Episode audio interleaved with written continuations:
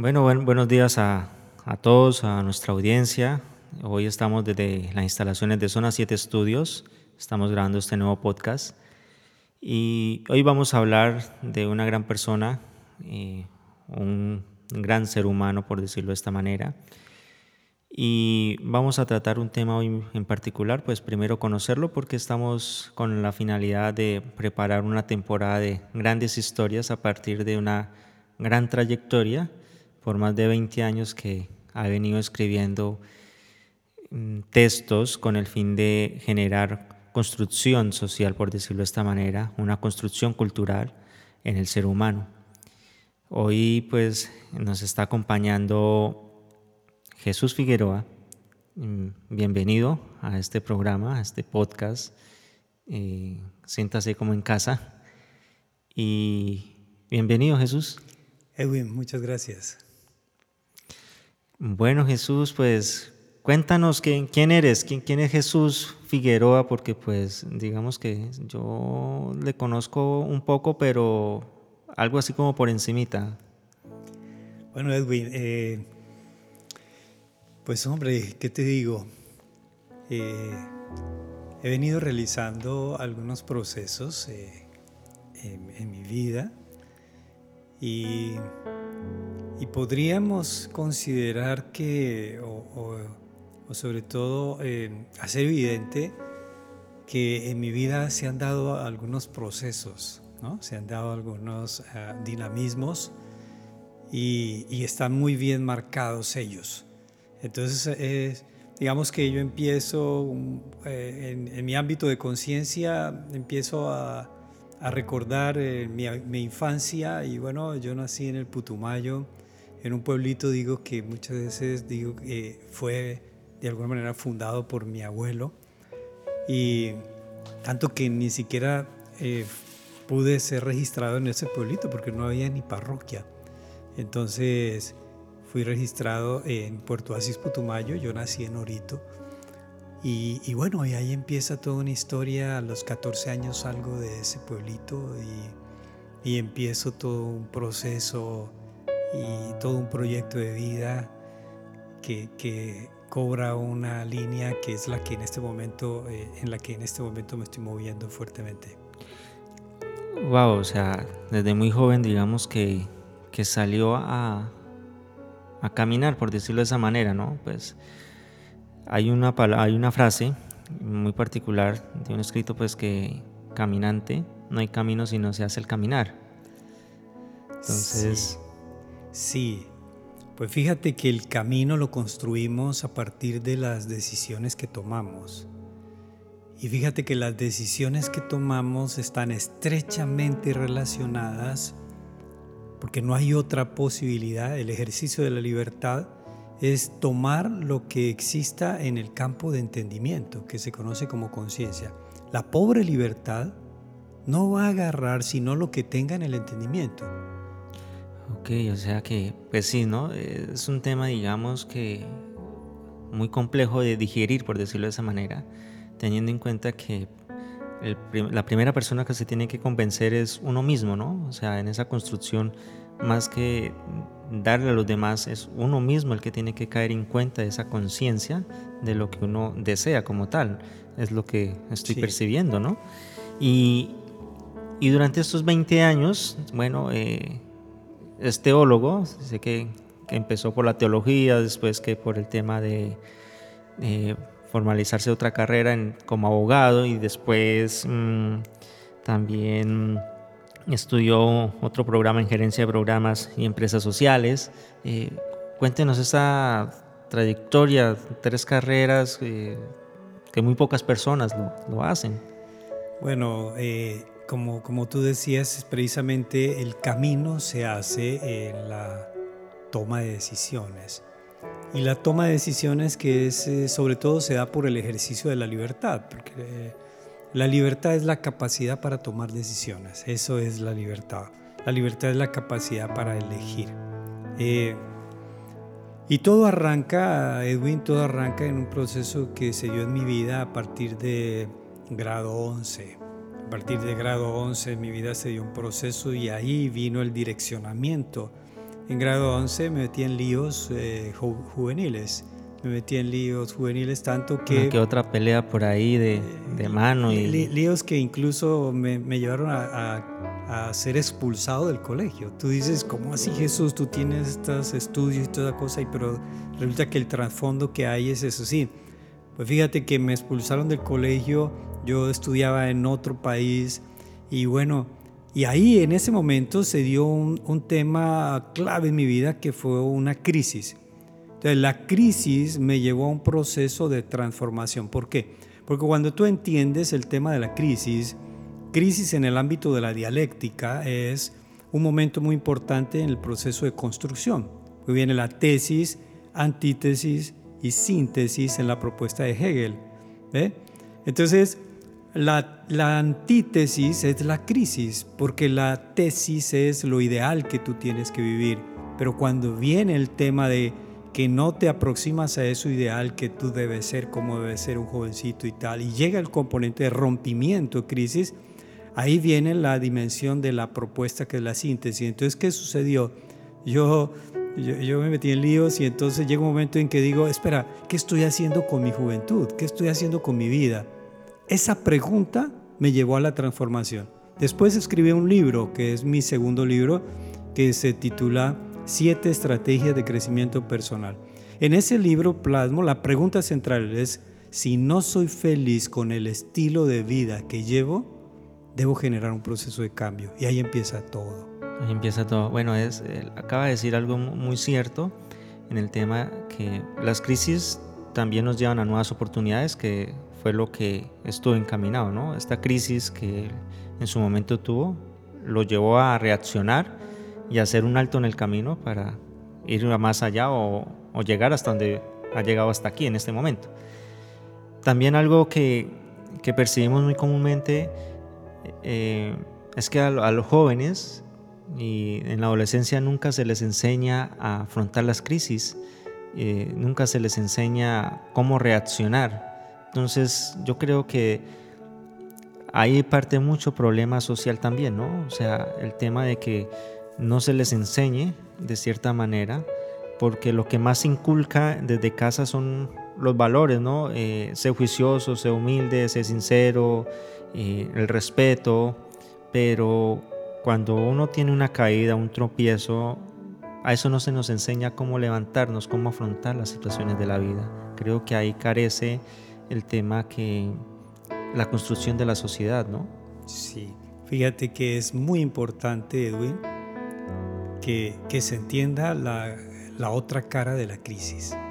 Ese puede ser un gran tema para desarrollar en este escenario Sí, claro, pues bueno, se supone que, que, vamos a preparar una temporada de, de, stories para abarcar, digamos, toda esta construcción de, cultural a partir de, nosotros como individuos, como personas, ¿no?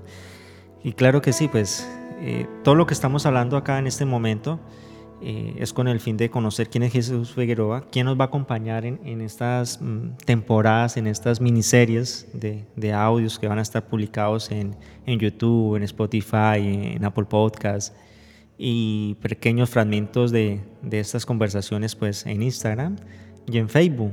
Pues de hecho invitamos a todas las personas que nos están oyendo en este momento también a que visiten nuestra página web www.delpasadoalfuturo.com.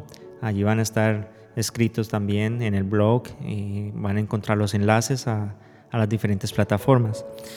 Bueno, eh, nos hablaba de, de, una crisis y quisiera saber entonces cuál fue la motivación después de esa crisis a escribir, qué, qué lo impulsó a, a, dejar plasmada todas estas eh, teorías, porque son teorías de cierta manera escritas sobre el papel para que otra persona las lea. ¿Qué, qué fue, ¿Cuál fue la motivación? Bueno, eh, la crisis, esa crisis me llevó precisamente a eso, ¿no? porque la crisis es como un asterisco, como un asterisco. Tiene mil posibilidades, pero al mismo tiempo el ser humano no sabe por dónde agarrar ni para dónde. Y cuando llega ese rayo de luz, cuando llega esa, esa pequeña iluminación, y tú obedeces y tú sigues, resulta que el asunto es que me encuentro con mi hermana mayor y me dice, yo te puedo ayudar a ubicar un colegio para que estudies, porque no podía estudiar en el mismo.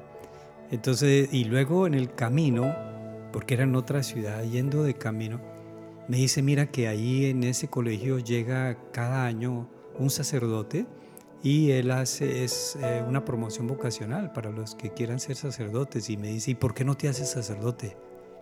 Y yo le dije en medio de mi crisis, en medio de mi necesidad, mi urgencia de transformación, porque decía, ¿qué estoy haciendo con mi vida?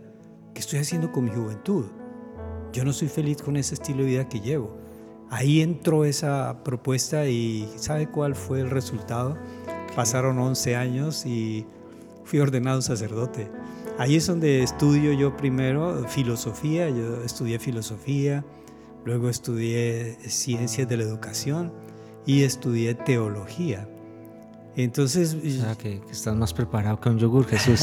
me, llegó todo ese elemento y fui ordenado después de 11 años. Naturalmente, el año siguiente a, la crisis mía fue un periodo de, de, prueba muy interesante porque yo me plasmé ahí una serie de objetivos. Dije, voy a alcanzar la mejor nota en mi colegio, voy a lograr uh, ciertas uh, metas y lo, lo alcancé. Y de ahí yo tomo elementos luego para escribir, porque todo lo que uno se proponga lo puede lograr. Sí, digamos que a, veces lo que permitimos en, la vida es no tener como la capacidad de decidir para hacer, ¿no? O sea, dejamos a un lado nuestros sueños y nuestras metas por algunos factores que los estaremos tocando muy seguramente en, en, esta, en nuestras series que estaremos más adelante grabando, ¿no? Claro, ahora es muy importante cuando tú dices no tenemos la capacidad para decidir, pues fíjate que la capacidad existe. El problema, lo que decía era que la libertad es la capacidad para tomar decisiones. La, la capacidad sigue mientras el ser humano esté vivo y no tenga una coacción, una coacción externa, un arma encima que no le permita hacer otra cosa, sino que tienes esa libertad. El asunto es qué vas a agarrar. Porque el, asunto no está en, en, la capacidad de decidir de las personas, sino que el asunto está en qué va a tomar. Porque decidir es elegir, escoger. Pero ¿qué vas a escoger? Solamente puedes escoger lo que entre en tu entendimiento, en tu conciencia. Si no está en tu conciencia, no puedes escoger. Entonces ahí es donde viene la posibilidad de que las personas vayan construyendo ah, riqueza de conciencia para poder escoger. Por ejemplo, una persona no puede ser ah, respetuoso si en su conciencia no existe el valor de respeto como algo fundamental. Es decir, que em, esa capacidad de decidir la hemos malinterpretado entonces, porque a veces eh, lo que noto en este momento, cuando decimos carecemos la capacidad de decidir, es que em, tenemos una interpretación errónea frente a, la palabra de, decisión o decidir como tal. Entonces. Por ejemplo, mira, Edwin, yo digo, ¿será que yo puedo decidir? Yo digo, ah, si no tengo nada en mi bolsillo, estoy en un punto, no tengo nada en mi bolsillo, ¿será que yo puedo decidir esta, este almuerzo a comer eh, un filete de salmón? Pues bueno, pues sí, ahí sí, sí se puede decidir, voy a comer. Sí, pero, pero en última, ¿será que yo puedo escoger comer un, filete de salmón si no tengo recursos en mi bolsillo? Entonces fíjate que es, la capacidad para tomar decisiones está muy vinculada con los recursos, o sea, en este caso estoy hablando de recursos de, dinero, pero por ejemplo, yo quiero decidir, por ejemplo, eh, ir en una determinada dirección, es solamente si esa dirección se me presenta o tomar una opción o, asumir, por ejemplo, un determinado comportamiento o asumir, por ejemplo, una meta, un proyecto o asumir, por ejemplo, una determinada emoción. Yo, yo puedo decidir qué emoción solamente o un valor un principio, solamente si está en mi campo de conciencia lo puedo hacer. Bueno, wow, es, es, un tema que vamos a estar definitivamente, Jesús, espero seguir contando contigo para grabar estas series que sobre todo este tema de conciencia, de crear educación como tal, porque creo que es uno de los grandes temas que siempre ha plasmado en los libros, que es como la educación de la conciencia para tener las capacidades que, que me has nombrado, que nos está contando en este momento. Y bueno, no les sigo preguntando más sobre este tema porque quiero dejar temas para, para seguir hablando y tener otras cosas para contar en nuestros podcasts, ¿no? en nuestros audios, para que la gente eh, pueda aprender, porque también este es un, espacio para aprender. O sea, yo aquí estoy aprendiendo también y muy seguramente las personas que nos están oyendo y, viendo eh, estarán aprendiendo algo nuevo. Y la verdad que muchas gracias Jesús porque estar aquí y haber sacado tiempo de sus quehaceres es una gran oportunidad tanto para, para mí en este momento como para todas las personas que nos, nos estarán oyendo y que podrán compartirle a sus amigos y familias todo lo que se está haciendo en este espacio, en, las instalaciones de Zona 7 Estudios. Hay otro tema, Jesús, que nos has contado, digamos, desde, desde muy niño, joven, adolescente, cuál fue la motivación a, a prepararse, cómo superó la crisis.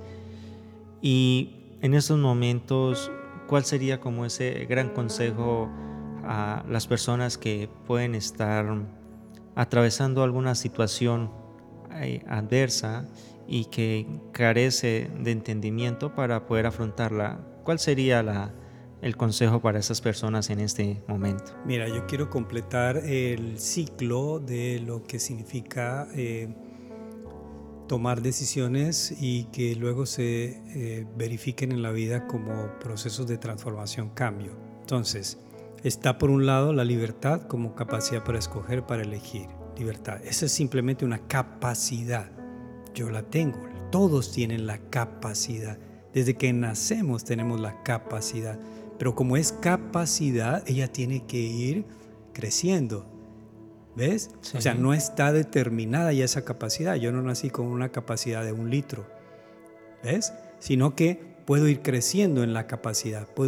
vamos creciendo. Un bebé tiene una capacidad pequeña, pero va creciendo esa capacidad, vamos desarrollando. Entonces la libertad es una capacidad que se va desarrollando y se va desarrollando en la medida como tú vayas incorporando en tu entendimiento pues más elementos para que esa libertad los pueda tomar. De lo contrario, no. Entonces, la primera capacidad es la capacidad para entender, que es lo que se conoce como conciencia.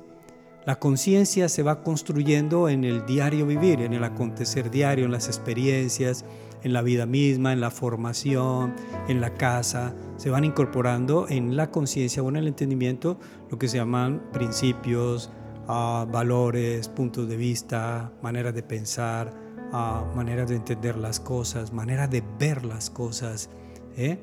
esquemas mentales. Todo eso se conoce como conciencia y eso también como es una capacidad que tiene que ser de alguna manera llenada, entre comillas, pues se da a lo largo de todo un proceso que es de formación. ¿ve? Y el tercer componente es otra capacidad, que es la capacidad para actuar, que se da por la voluntad, la capacidad para actuar. Yo tengo la capacidad para actuar y tengo que ir desarrollándola. Por ejemplo, un levantador de pesas tiene una capacidad para levantar una pesa y empieza poco a poco, 50, 70, 90, 100. Va desarrollando esa capacidad. Es la voluntad. Todos nacemos con estas tres capacidades o estos tres componentes antropológicos. El tema es que precisa ser desarrollado, precisa ah, crecer. Entonces, yo entendí una cosa. Con mi libertad tengo la capacidad de agarrar eso que entendí. Por ejemplo, entendí que no debo cruzarme los semáforos en rojo cuando voy en mi moto, tengo que hacer un paro, entendí que eso es importante, entendí. ¿Cómo lo entendí? No sé, ¿será que me estrellé? ¿Será que vi una noticia? ¿Será que asistí a un proceso de formación? ¿Será que hubo una regla, una norma que de pronto me dijo, te, eh, te voy a multar si tú te pasas un pare? ¿Sí? ¿Entendí? O fue por miedo, o fue por norma, o fue por... Anyway, lo que sea, pero llegó un momento en que entendiste.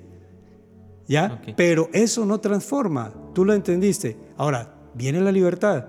La libertad es la que hace que tú la agarres, porque aunque hayas entendido, si con tu libertad no quieres detenerte frente a el padre o frente a la señal. O sea que en, esta apreciación el tema de la experiencia es la que nos da la capacidad de saber si, si duele o no duele, ¿no? Porque podría ser como cuando uno de niño le dicen, eh, oye hijo, no, cuidado con el cuchillo. Y pues muy seguramente a más de uno nos habrá pasado, lo digo porque a mí me pasó, es con el cuchillo cortando y, y me decía mamá, ten cuidado con el cuchillo que te vas a cortar.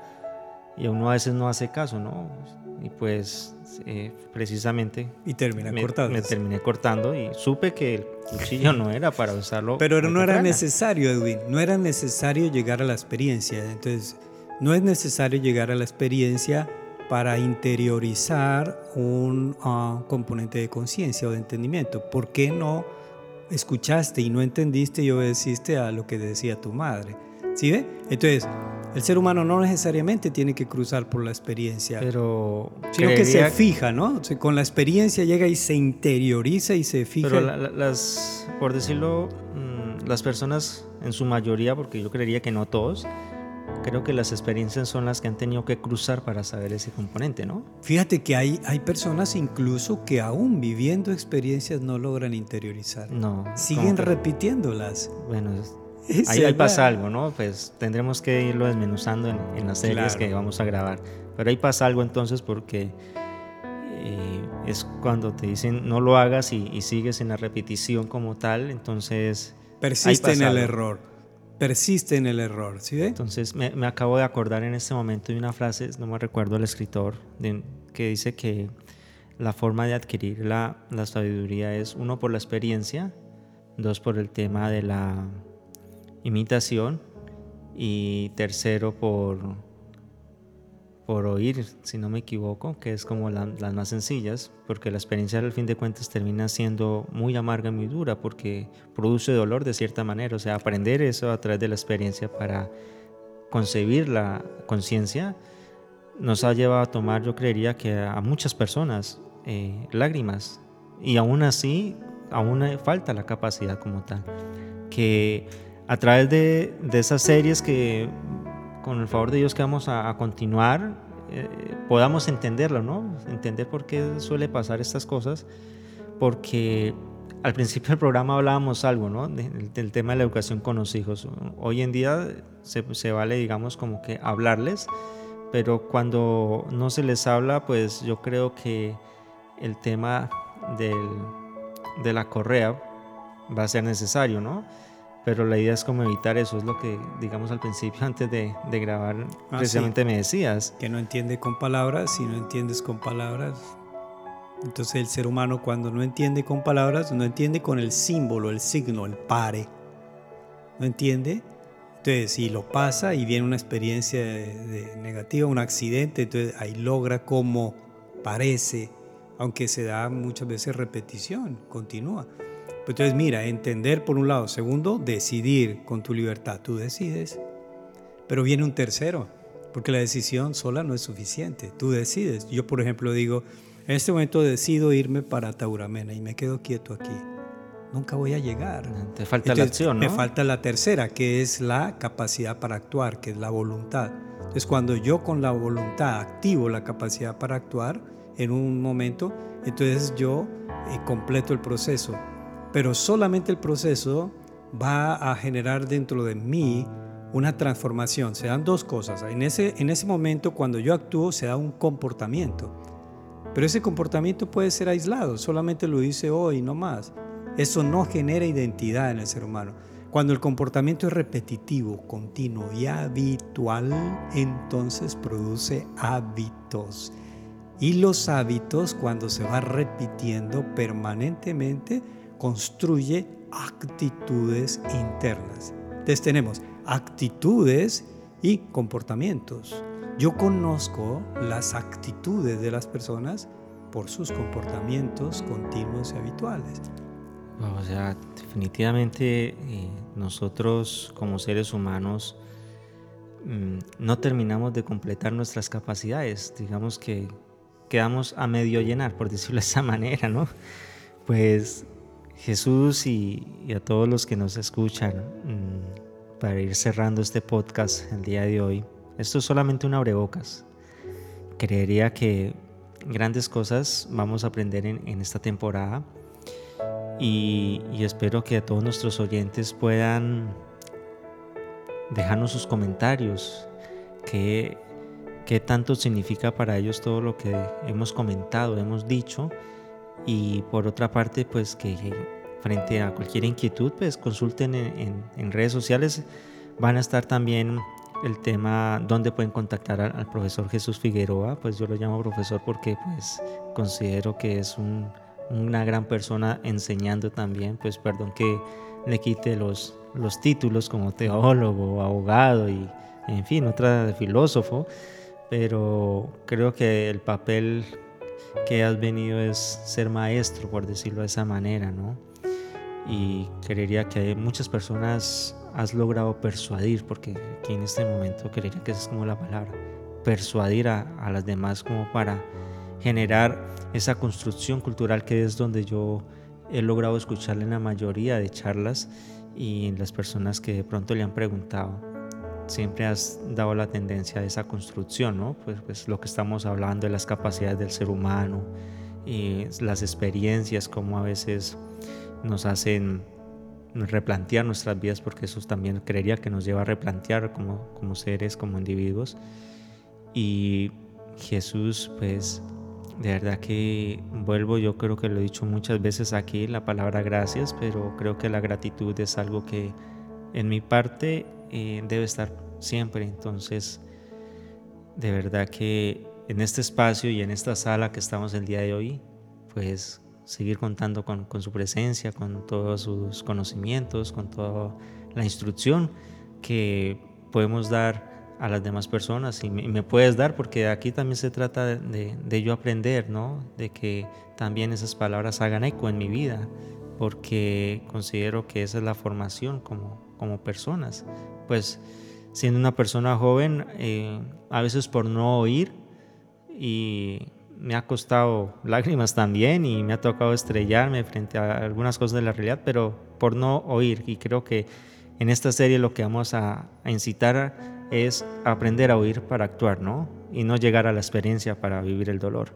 Sí, sí, resulta que hay muchas cosas que de pronto iremos descubriendo, ¿no? Porque a veces cuando oímos, eh, precisamos muchas competencias para oír, ¿no? Porque yo puedo decirte, en este momento tú vas a oír algo que te voy a decir.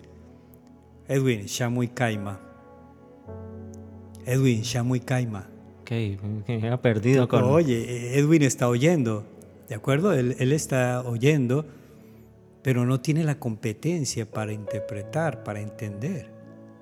Entonces, eh, mucho se oye y puede ser que muchos estén oyendo lo que estamos en este momento reflexionando, pero hay que dar el paso al entender. Se necesita la competencia para entender. Le estoy hablando en el idioma de los incas y le estoy diciendo, le estoy diciendo Edwin, ven acá, pero no entiende porque él no tiene en su campo de conciencia el entendimiento. Entonces uno puede oír de muchas maneras. No puede oír los mensajes del universo en cada circunstancia que está viviendo y debe oírlo tiene que aprender a oírlo cuando vivimos en una dimensión mucho más ah, de dimensión, digamos, de inteligencia espiritual, es cuando aprendemos a leer cada y a ver, a oír, a escuchar cada mensaje que el universo nos está enviando o esta mente superior eh, nos está ah, ordenando, nos está enviando, nos está mostrando para muchas veces ayudarnos para evitarnos una caída, para acompañarnos en un proceso, el anhelo del corazón, lo que tengamos, los sueños que tenemos por ahí. Y muchas veces nosotros como vamos en nuestro Ferrari a pura velocidad y con estéreo prendido, entonces no escuchamos el, ruidito de la dirección que está suelta y en la siguiente vuelta nos salimos de la vía. O, si la escuchamos nos hacemos que no, no escuchamos que suele pasar en ocasiones, ¿no? Exactamente. Entonces, ¿cuál es el ruido interior disfuncional? Otro tema. Otro ruido interior disfuncional o diálogo interior disfuncional que nosotros tenemos, el diálogo interior. Wow, aquí hay varias cosas para, para tocar definitivamente. Pues bueno, Jesús, mm, dejemos por hoy estos detalles y todos estos temas que, que a último momento estamos como que están apareciendo. para que podamos desmenuzarlos, ¿no? Y, así lograr esa competencia que acabas de, de, decirnos del tema de la capacidad de entendimiento, ¿no? Aprender a oír y las circunstancias. Pues lo interpreto de esa manera, ¿no? Entonces, muchas gracias Jesús, de verdad. Gracias por, por, todo esto que nos estás transmitiendo, por toda la información que nos está haciendo llegar para la construcción como personas que somos. Hablo de construcción porque considero que desde niños estamos en esa etapa y aún de viejos continuamos en esa etapa de construcción porque al fin de cuentas las capacidades como seres humanos son tan inmensas, tan grandes que nunca terminamos de llenarlas. Eh, y a todos nuestros oyentes, Muchas gracias por el espacio. Esperamos que hayan tenido eh, ameno esta, esta charla y que puedan compartirla en las redes sociales, en sus perfiles de WhatsApp, de Instagram, Facebook y que tengan un grandioso día. Esperamos verlos que en nuestro próximo podcast. Jesús, ¿qué, les quieres decir a, a, nuestros oyentes? Bueno, yo creo que fíjate que como el cierre tuyo me parece muy interesante y entonces cerraremos diciendo que tres herramientas para la construcción como personas, proyectos de personas, es la capacidad para entender, la capacidad para decidir y la capacidad para hacer. Que cada una de estas capacidades se da desde tres competencias antropológicas. Capacidad para entender desde la conciencia, capacidad para decidir desde la libertad y capacidad para hacer desde la voluntad todo ser humano tiene estas tres capacidades. Ahora, cada uno, de la medida como las use, construirá su ser persona. Ok, bueno, muchas gracias. Ahí terminamos ahí con esta frase, estas últimas palabras de, de Jesús. Y los invitamos a todos a que nos dejen sus comentarios en nuestros perfiles, en nuestras redes sociales, en Instagram del pasado al futuro, en Facebook del pasado al futuro y nuestra página web, en nuestra página web encontrarán todos los enlaces a las diferentes plataformas www.delpasoalfuturo.com. Muchas gracias a todos, que tengan un grandioso día.